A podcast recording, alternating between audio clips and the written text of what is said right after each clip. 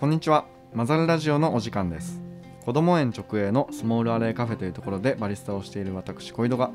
子ども園の職員やスモールアレイにご縁のある方たちをゲストにお招きしてさまざまなテーマでお話ししていくという番組です。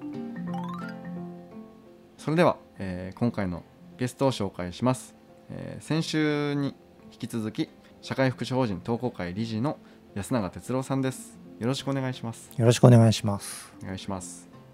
どうでしたか？前編は。前編？まずラジオ前編。そうですね。なんか自己紹介もほどほどなままにこんなカフェあったらいいなみたいな話しちゃいましたけどはい。話をしててすごい 気持ちよくなってきちゃって。あでもなんかそのやっぱりスモールアレカフェいいなっていうなんあかね。褒める会みたいになっちゃいましたけど。ななりがちなんですよね。僕も店がすごい好きで。うんうんうん。まあいいよね。いいよね。そんな感じが多分いいですよね。はい。であの前編はあのスモールアレカフェの、えー話をしてこんなカフェがだったらいいねみたいなうん。話だったと思うんですけど、安永さんは、えーシンク・オブ・シングスのコンテンツディレクション。 THINK OF THINGS ってカフェですよね。そうェ。 THINK OF THINGS が何かっていう話をしないといけないですよね。ね、はい、知らい、ない人のためにも。あ、うん、あのはい、まあスモールアレーカフェからそんなに遠くはないんですけど、はい。お隣原宿駅から歩いて3分ぐらいのところにあのカフェ兼あの、まあ、文房具だとか、まあ、ライフスタイルの、まあ、ショップがありましてはい。そこを立ち上げるお仕事を、えーしたことがあります。うん。でお店も今運営してて、うん。まあ、そこもその、まあ、コーヒーを、まあ、出したりだとか、はい。まあ、飲食ができる場所でもあるっていう点ではスモールアレカフェとも共通点は多い場所ですね、うんうんうんあとなんかイベントとかもやったりしてるので、はいそこは安永さん個人的にあれですか？関わったっていういやこれはあのその前編でもお話ししたその国用っていう会社が運営しているお店なのではい。まあ社員としてそこを立ち上げるお仕事をして、まあ、そこから最初の2年ぐらいはまあ運営のところでも関わってきたっていう感じです。なんであのそのちらのお店であのオブスキュラさんああなるほど。とも知り合ってはいでスモールアレカフェを立ち上げる際に店長夏美さんとオブスキュラの豆どうかなっていう話をして、ぜひ仕入れてみたいっていう話だったので、うん2人で一緒に三茶にあるあのお店に行ってはい。いろいろこう豆を何種類もこうなんていうんだっけテイスティングじゃなくてなんていうんだっけカッピング。カッピングカッピングさせてもらった。そう。楽しかった 吸った。吸ったんですね。ちょっとだけこうでそれはまあすごい楽しかったですね、うん、だからそのまあシンコブシングスっていう場所を立ち上げる経験をしてたのでそのスモールアレカフェを考えていく時にもなんかある意味こう共通点もあったり全然違う要素もあったりとかなんかそういうことをこう考えていきながらはい。作ってた記憶がありますね。うん。そのタイミング的にはじゃあスモールアレイを作ったあができる1年ぐらい前なのかな、うん。シンコブシングスの方が先にオはい。ープンしてますね、じゃあその経験がスモールアレイカフェにも生きてるのかな。うん、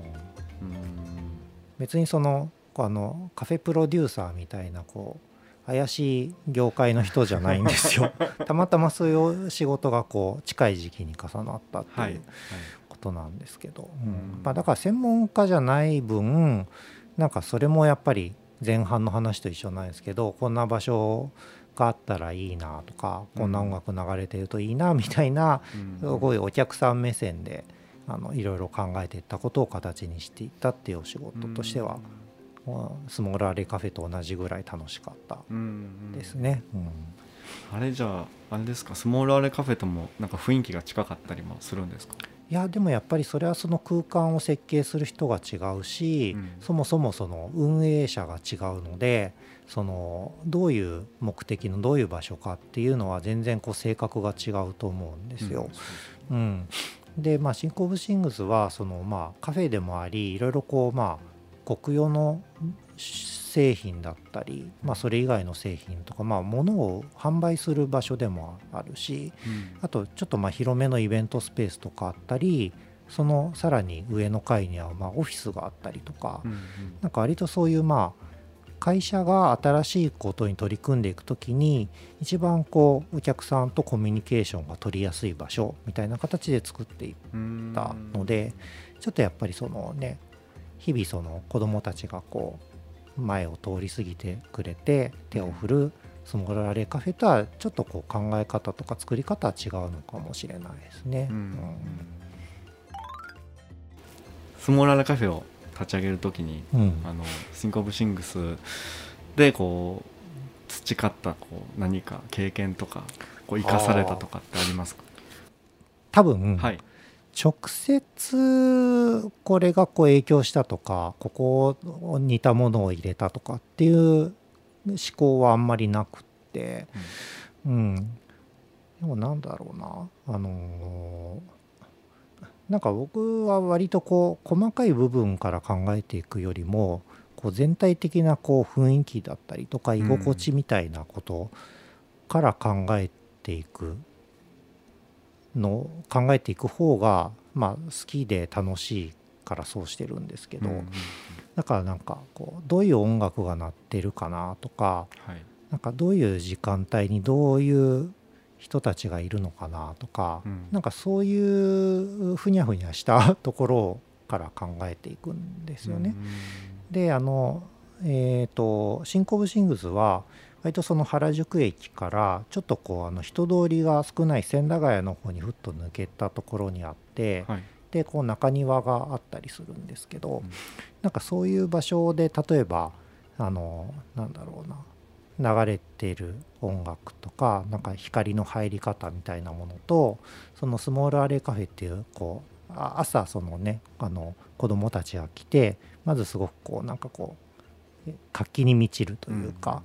であのまたこう夕方になってこう子どもたちが帰っていくみたいなそういうなんかこうサイクルが割とこうはっきりしているはい。あの立地にある場所のカフェのなんか居心地の良さっていうのは多分なんかちょっと性質が違うんじゃないかなとか思ったり。でなんかそれがなんかリリズムと言っていいのかどうかすら分かんないんですけどなんか多分それぞれにこうなんか循環するパターンみたいなのが違うだろうからなんか原宿だったらこうかな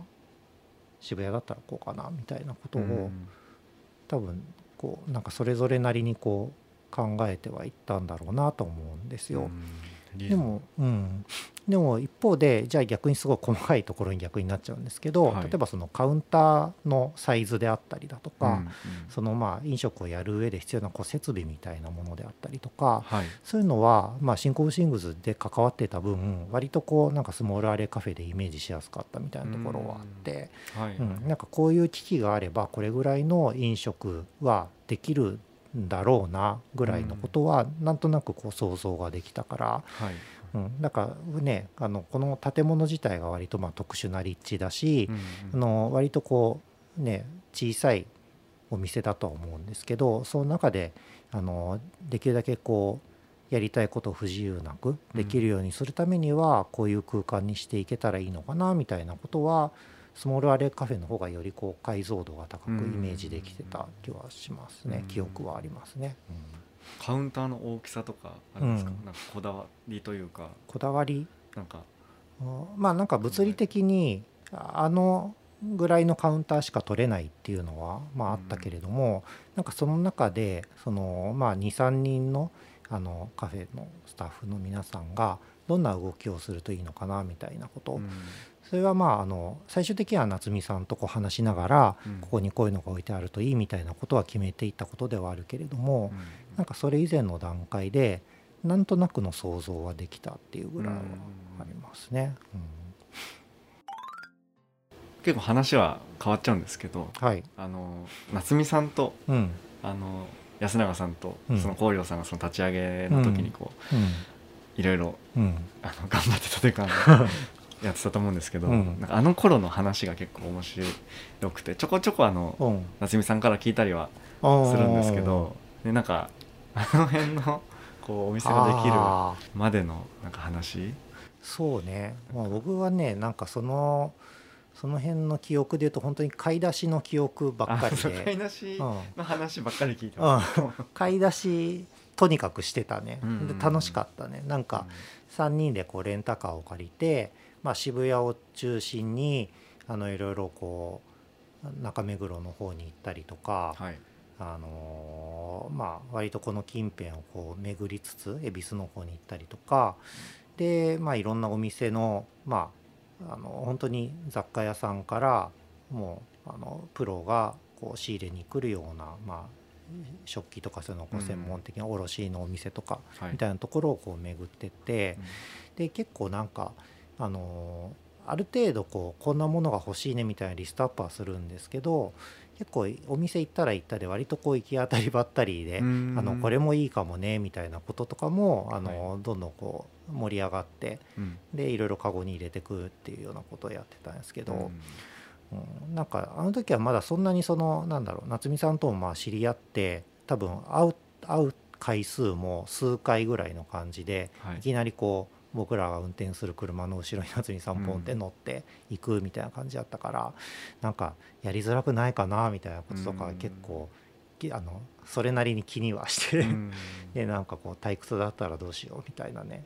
おじさんに囲まれて嫌かなとか いろいろこう考えながら言ってたけど、なんか後々話すとなんかあれまた行きたいとかすごい楽しかったみたいに言ってくれて、すごい聞きます。よかったなと思いますね。うんなんかさああいうそのいろいろこう実際にものを見て選ぶってはいすごくこう楽しい反面試される場でもあって。そういうこう試さなんかこう取捨選択を瞬間的にどんどんしていくわけじゃないですか。はいで欲しいものを上げ出したらキリがないし、うんでなんか多分3人それぞれに当時思い描くものってちょっとずつ違ってたと思うんですよ。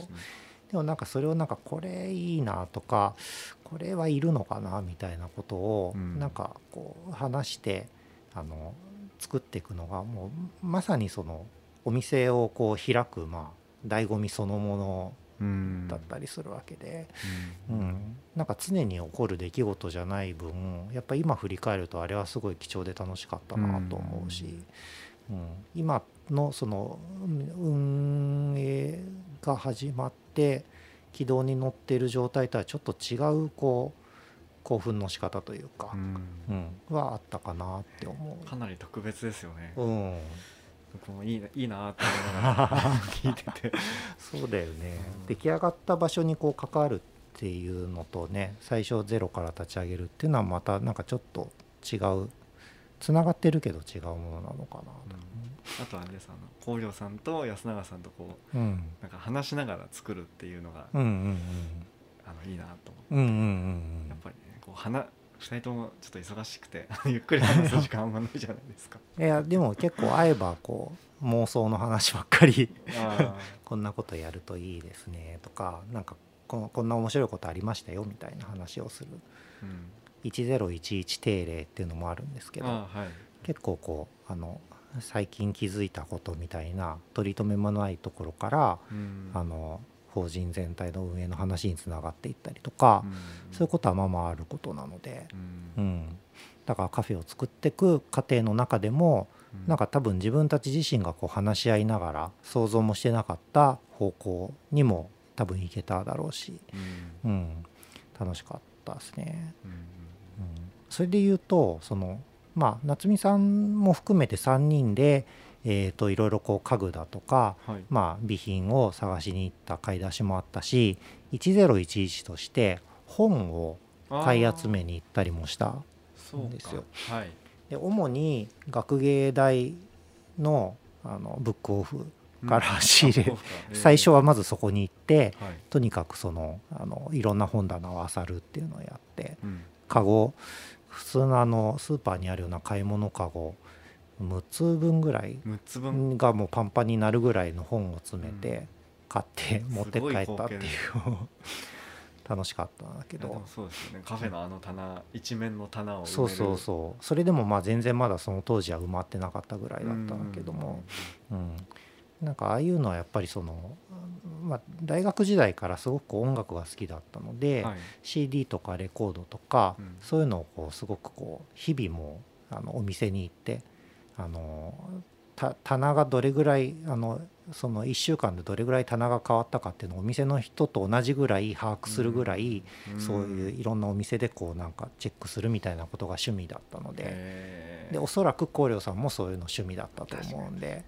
もうなんか無言でその学大のブックオフでこう ずっとこうカバンかカバンじゃないカゴにどんどんカバンに入れてたらやばいよね。カゴにどんどん入れ てってで2人でなんかある程度溜まったカゴを見てああやっぱこういう感じですよねみたいに言うのがすごい楽しかった。えー。なんかあれですか似てるんですかその選ぶ本は。うか、そうね似てるしあのなんだろう意外なものもすごくいい意外性ばっかりで、ううん。ん。ああそういう目線もありかみたいな、うん。あそれあれですよね。あの1011の選曲する時もああそう言ってましたよね。そうかも、うんうん。こんな曲選ぶんだみたいな、うんうんうん。そうきたかみたいな。そうね。なんか自分がこうだなってある程度広く取っている枠組みがあるんですけど、選曲にしても本のセレクトにしても、なんかその枠にはまりながら想像だにしてなかったものがポンとこう差し挟まれてくる感覚ってあの結構ドキドキするっていうか、うん、うんうん楽しい、ドキドキするんでうん。すね、うん、さんもなんかそういう感覚でいそうですよね。いてくれるといいですね。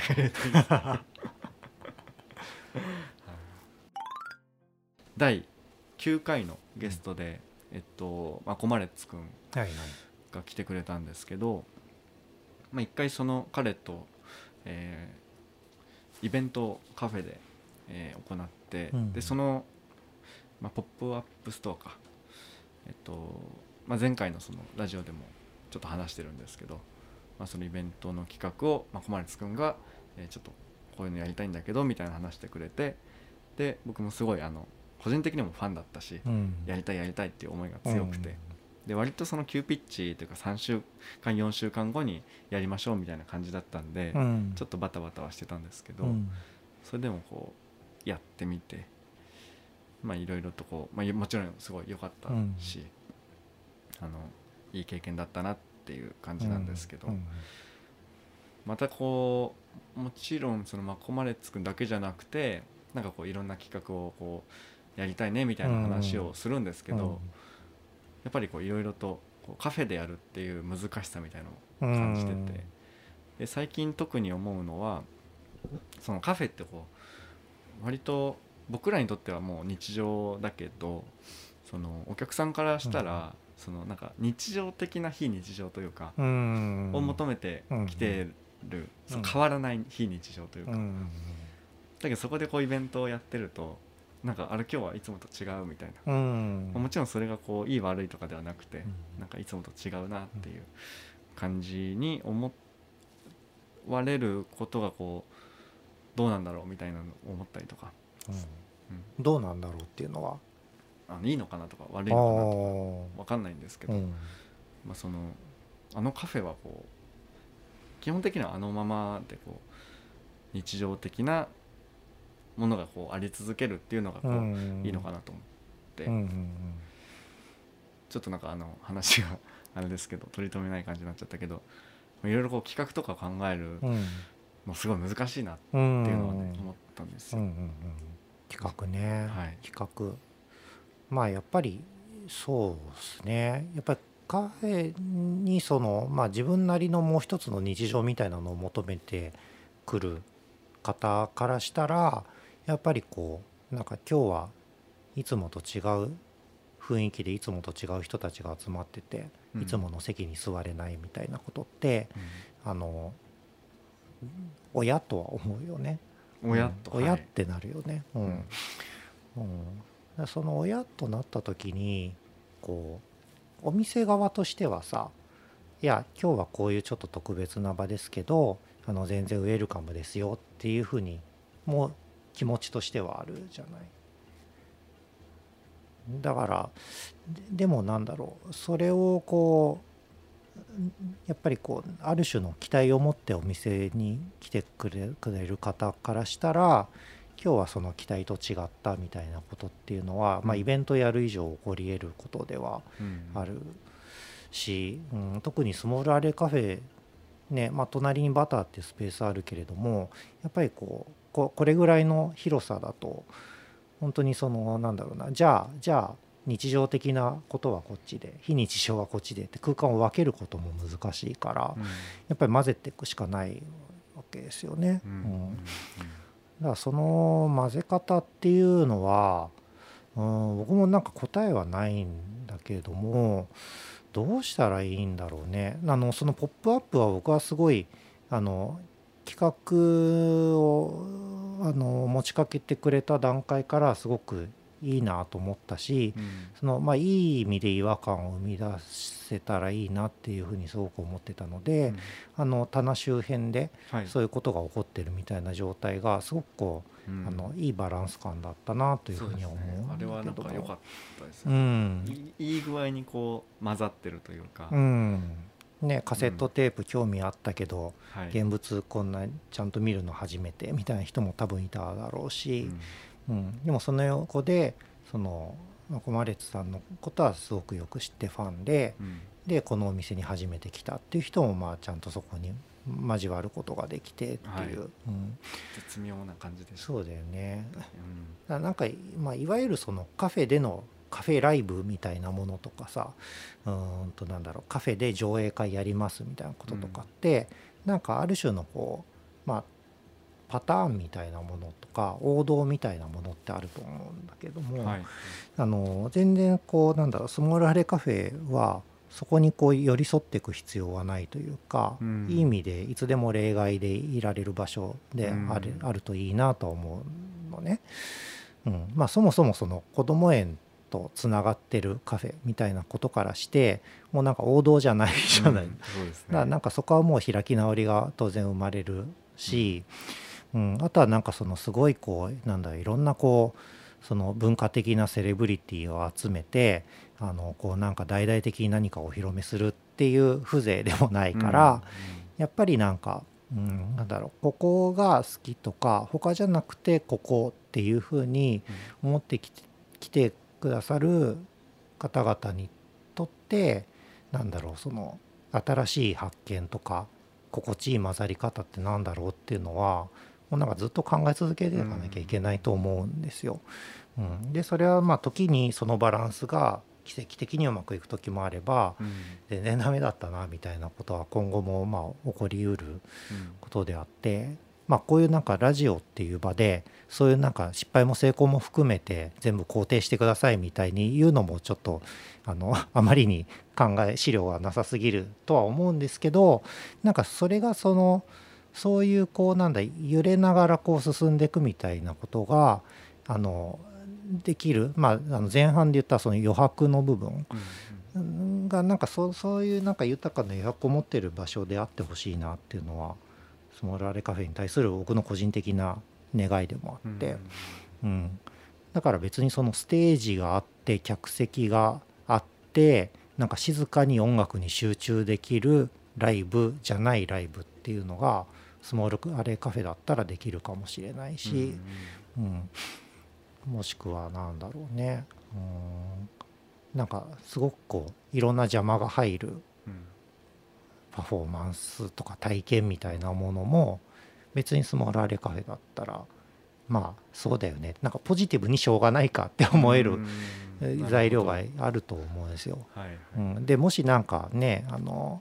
夏美さんとかが「いらっしゃいませスモールアレカフェへようこそメニューはこちらになります」みたいな「おすすめは上から順番にこれとこれとこれで」みたいに言うタイプの接客をするお店だったら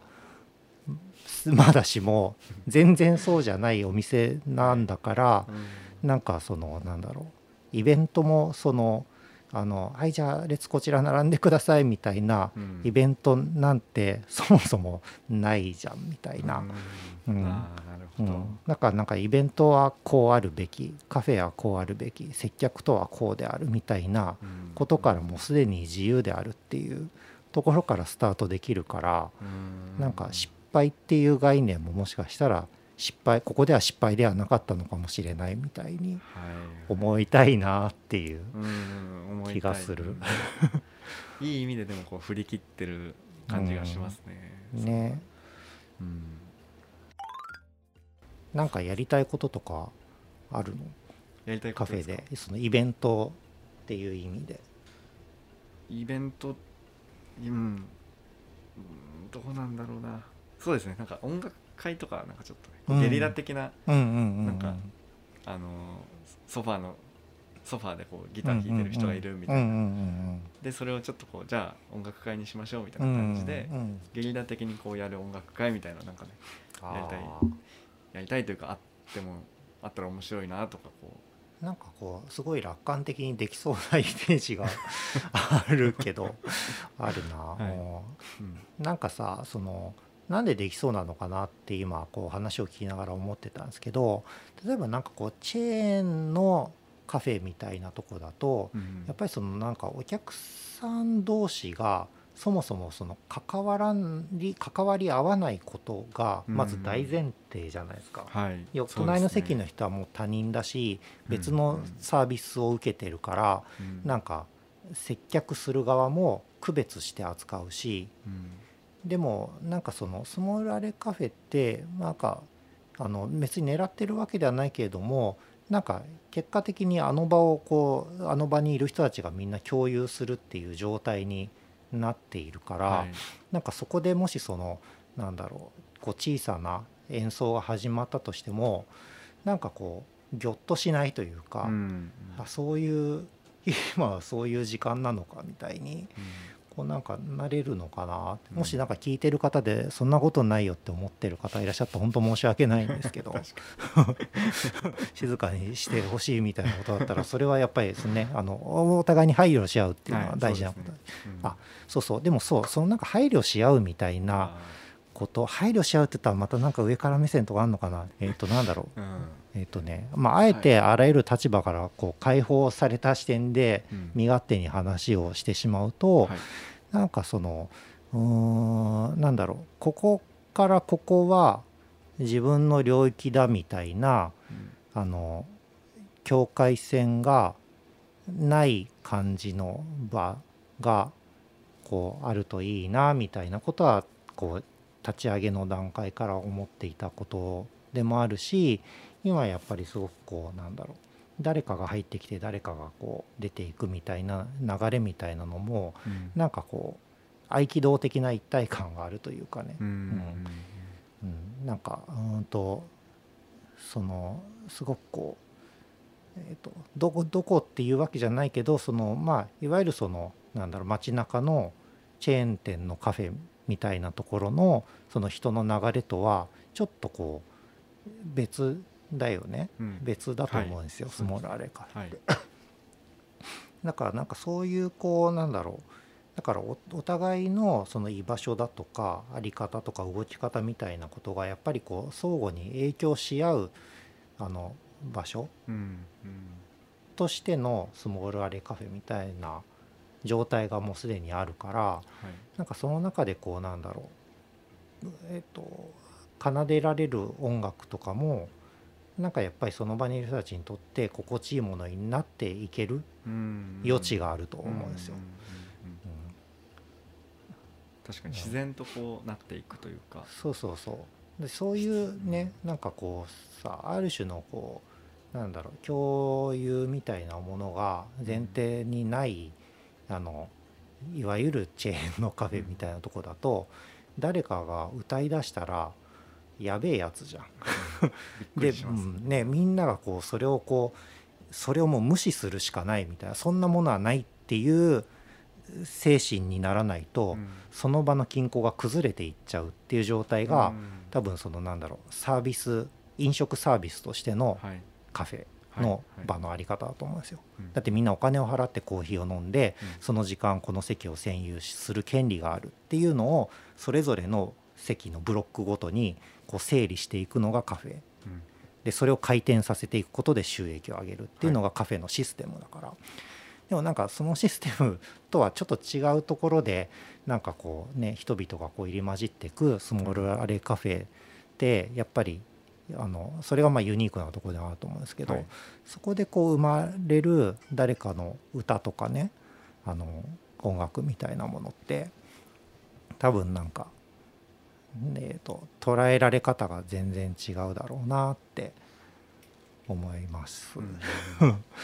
うん、だからそれをこうそれをスモールアレイカフェではイベントと呼んでるんですみたいな考え方もあるるかもしれないねと思って、なるほど。それをイベントと呼ぶんですね。とかね、うん、まあイベントですらない。なんだなんかそれそれもまたこうなんだろう日常の中の一つのこうさざ波なんですみたいな、うん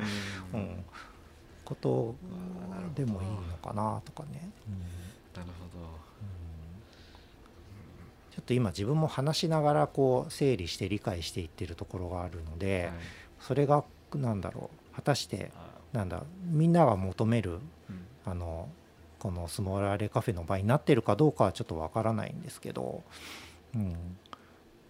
でもなんかそうそういうのってちょっとこうコミュニティ的な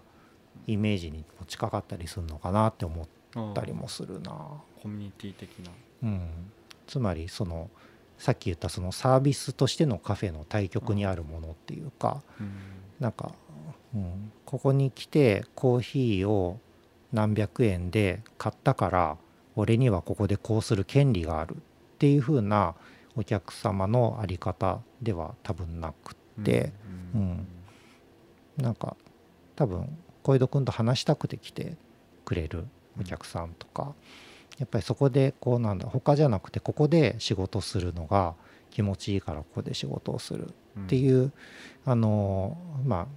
期待ある種の期待の仕方で来てくれる方にとっては、やっぱりその何百円のコーヒーで何時間この席にいるっていう感覚とはちょっと違うものを僕は感じる、ううん。ん、そうだよね、うん。うん、だからそこでのいる人たちの振る舞いっていうのも必然的になんかうん、そのサービス業のカフェとは違うありさまになってってるのかなっていう意味でそれがなんかさっき言ったコミュニティみたいなものの一つのうん。イメージだと僕は思ってるんですけど、うん。うん。いやそうですね。そうねなんかねそうかといってなんだろう自分がそういうこうあの振る舞いに慣れてるかっていうとあんまり慣れてなくてあのねなんか一時期こう一人で入れるなんかこうバーみたいな場所を自分もやっぱりもう一つ持ってると素敵だなと思ってた時期が30代の頃にあって。そう。でもなんかあのあまりに自分はそのなんだろうこなんだこのメニューを頼んでるからそれを食べてる時間はこのお店にいていいみたいな感覚になれならされすぎてて、うん。なんかそのフラッと入ってなんかそこにいる人たちとこう自然に雑談しだすみたいなコミュニケーションができるイメージが全然なくて。うん。だから結局そんな馴染みのお店が見つかるどころかそういうお店に一歩も入ることができず終わったっていう 悲しい過去があるんですけど、はい。うん、だからなんかだからソーラレカフェはいつ来ても気持ちいいなと思って、あここにあったのかって思ったりするんですよ。僕もあのいやそれねなんか本当にまた褒め合いみたいななんか 肯定し合いとかそういう感じになっちゃうんですけどね。めっちゃわかります、あるよねそううん。ということでですねちょっと時間がやってまいりました。はい。ど何の話をしてたのかちょっと何の話をしてたんだろう。なんかでもこういう感じなんですよね なんかね僕これがいいんですよ。いいね。取り留めのなさっきも安田さん言ってたんですけどうん。なんか取り留めのなさというか、うんうんうん。なんか自然な会話というか,、うんうんうん。なんかそこにこうやっぱ隠れてるうん感じがねすごいこうしてて。うんうんうん。だから僕もこう無駄話とか大好きであでそれもこう理理屈とか意味があるとかじゃなくてその無駄話の中になんかいろいろこう隠れてる感じをあうんうんうん。最近感じて、なんかすごくこう今結果的に振り返るとすごい無駄話をすごい誘っな誘発してくれた感じが、僕がですか？うん、だって最初なんかもっと自己紹介ちゃんとしなきゃいけないのかなとか思ってたんですけど結局なんかあんまり 結局だ誰みたいな あんま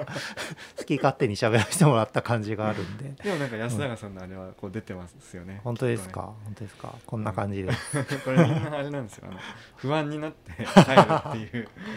面白いね。ねマザルラジオらしさになってきてるのかもしれないとかうんいいのかそうわかんないでねすけど、ラジオのあり方そのものもこうなんかね枠を外していく感じでいいんじゃないでしょういうことでいいですかか？うん。いいと思います ということでじゃあ,、はい。あのこういう感じでマザルラジオはやっていこうと思います。楽しかったです。ありがとうございます。あ告知お。は？告知ね。あの、その